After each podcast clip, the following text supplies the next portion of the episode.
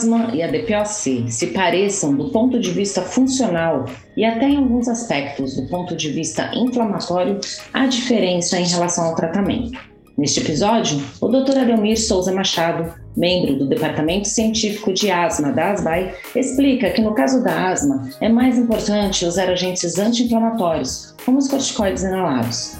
Já na DPOC, nem sempre é necessária a utilização do corticoide inalado, e o mais importante é o uso do broncodilatador. Doutora Adelmir, muito obrigada pela presença aqui no podcast da ASBAI. Ah, eu que agradeço o convite é, de vocês, organizadores, e é, toda a diretoria da ASBAI por essa iniciativa. A sobreposição asma e DPOC ainda é uma condição frequente?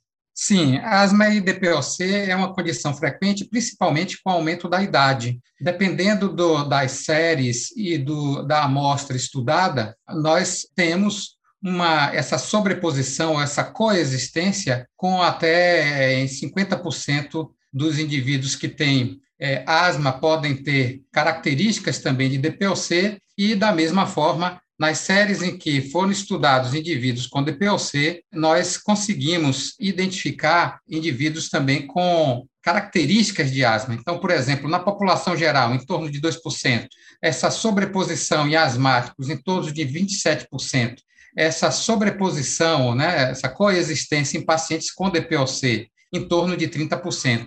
Então, se nós fizermos aí o somatório, em um pouco mais de 50% das vezes, nós teremos a coexistência dessas duas doenças numa população específica, né? Doutor, o senhor poderia explicar para a gente quais são os sinais e sintomas de asma e DPOC? É, é, são sintomas distintos ou são semelhantes? Asma e DPOC, eles se parecem. A asma é uma doença inflamatória crônica, em que os sintomas tais como é, sibilância, que é o chiado no peito, falta de ar, a, a opressão torácica e tosse, estão sempre presentes, podem estar sempre presentes ou constantemente presentes. No caso do DPOC, esses indivíduos podem também ter tosse, podem ter falta de ar, principalmente desencadeada por algum esforço ou espontaneamente, e também tem, a, em alguns, em um subgrupo, a presença de muita secreção. Então, observem que esses são sintomas que são muito semelhantes, né? e que é, poderíamos até tentar distinguir pela faixa de idade, mas nem sempre isso é possível. Ô, doutor, uma dúvida que surgiu agora, ouvindo sua resposta. As pessoas que têm DPOC e asma geralmente são fumantes ou não necessariamente? Não necessariamente. Alguns desses, uh, um dos fatores de risco maiores para DPOC é o tabagismo, mas essa coexistência pode ocorrer, inclusive, indivíduos não fumantes, porque existem outras, outros fatores de risco e outras exposições. Por exemplo, a queima de biomassa. É, em determinadas regiões do Brasil, a gente tem muito o cozimento de alimentos com, com carvão, com é, pedaços de, de, de, madeira, lenha, e que isso também compromete o pulmão. Além disso, os indivíduos com asma grave têm um quadro muito característico, é, muito próximo e semelhante do ponto de vista funcional a esses pacientes com DPOC. E existe uma teoria de que, na verdade, são doenças de limitação do fluxo, né, dos fluxos aéreos, que em determinado momento, por causa de determinadas exposições também ambientais, é, um pega o caminho do que a gente conhece hoje em dia como DPOC e outro da asma. Mas ambos são duas grandes, é, vamos dizer assim, dois grandes guarda-chuvas com é, fenótipos e endótipos muito peculiares. Muitas pessoas, né, devido ao, ao preço, o reajuste dos combustíveis e, consequentemente, do gás de cozinha, estão deixando de usar o gás de cozinha porque não tem dinheiro para comprar e estão usando lenha, né? Lenha, voltando ao fogão a lenha. Isso é um problema Pode aumentar os casos?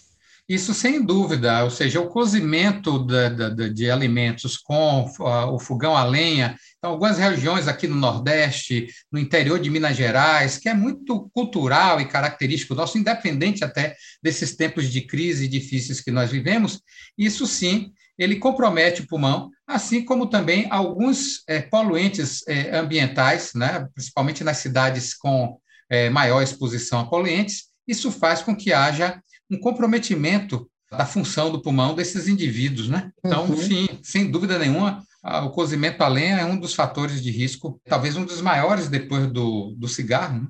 Doutor, e quais são os desafios para o diagnóstico da sobreposição de asma e DPOC?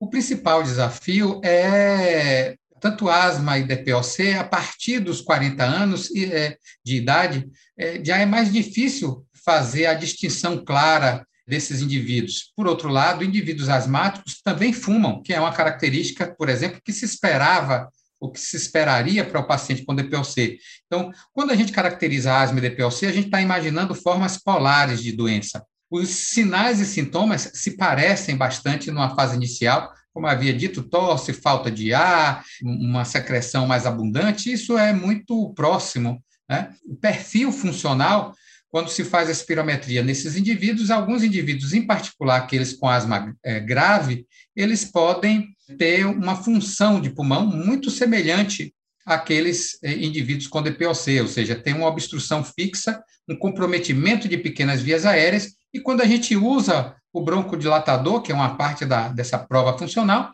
esses indivíduos não respondem muito bem ao broncodilatador. Da mesma forma, existem indivíduos, por outro lado, é, com DPOC, que têm uma resposta funcional pulmonar semelhante à asma.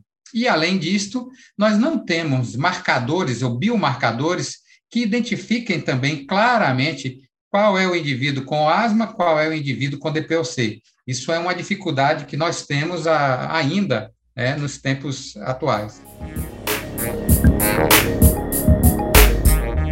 Como que é feito o tratamento nesses pacientes que têm características de asma e DPOC? Isso. Então, como esses pacientes, por exemplo, com asma e DPOC, e assim, eu vou me referir mais à asma, eles têm um tipo de inflamação mais frequentemente eosinofílica, e esses pacientes eles se beneficiarão mais frequentemente com o uso de corticosteroides inalados, o que não ocorre com os pacientes com DPOC frequentemente. Por outro lado, veja que coisa interessante, se eu utilizar apenas broncodilatadores nos pacientes com asma, é, eu aumento o risco de exacerbações nesses pacientes por não reduzir a inflamação brônquica dos pacientes asmáticos e, portanto, posso até levá-los à morte por asfixia. Então, na verdade, nesse caso, a orientação geral é nós caracterizarmos da melhor maneira possível aqueles que têm um perfil alérgico, atópico, que tem inflamação eosinofílica e iniciarmos nessa primeira fase, até uma caracterização melhor, o tratamento desses indivíduos como se fosse asma, com um corticosteroide inalado, um broncodilatador de longa ação e observar como eles é, respondem a esse tipo de tratamento inicial. Então, na coexistência, aqueles pacientes que têm asma e DPOC, que têm essas características atópicas, inflamatórias, mais destacadas ou mais proeminentes dessa forma, eles vão se beneficiar com um tratamento que se assemelha muito ao da asma. Por outro lado, se nós estamos identificando que esse paciente não tem eosinofilia, ele não é um paciente alérgico, ele não tem uma resposta muito boa ao broncodilatador, ele tem uma obstrução fixa e até em uma fase inicial ele não se beneficiou tanto com o corticoide inalado, esses indivíduos, eles talvez se beneficiem com um beta-2 agonista de longa duração e um anticolinérgico também de longa duração, ou seja, eles tendem mais para aquele perfil, para uma forma mais polar de DPOC. Então, isso na clínica é muito de bom senso inicialmente, mas devemos sempre, quando possível, caracterizar esses pacientes com as armas que nós temos. O doutor, e os imunobiológicos, eles são indicados para esses casos, não? Sim, é, de forma bastante interessante, observe que nesses pacientes em que há a coexistência de asma e DPOC e que eles são alérgicos, por exemplo, têm características de alergia e que têm eosinofilia, eles se beneficiarão sim é, do omalizumab, que é um anti-IgE, se beneficiarão também de várias medicações bloqueadoras da interleucina 5 e, para o futuro, até aquelas formas polares é, em que na DPOC, né, forma polar de DPOC, e que a inflamação é predominantemente granulocítica, neutrofílica, nós teremos ah, inibidores de anti-TNF, alfa, de fosfodiesterase. Então, mais adiante, nós teremos imunobiológicos, inclusive para cobrir ah, vamos dizer assim, as, as formas polares, mas nesse momento, sim, aqueles que tiverem maior característica de asma, é, características inflamatórias e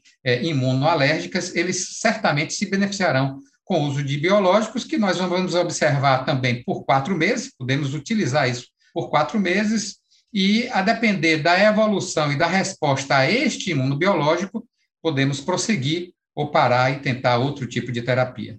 Doutora Delmiro, eu quero agradecer muito a sua participação aqui no podcast das BAE.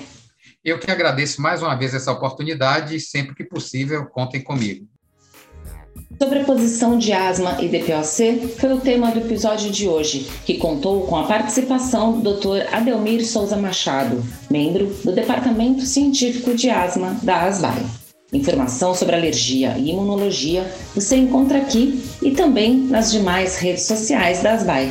Instagram, YouTube, Facebook e Twitter. O nosso site é www.asbai.org.br. Até breve!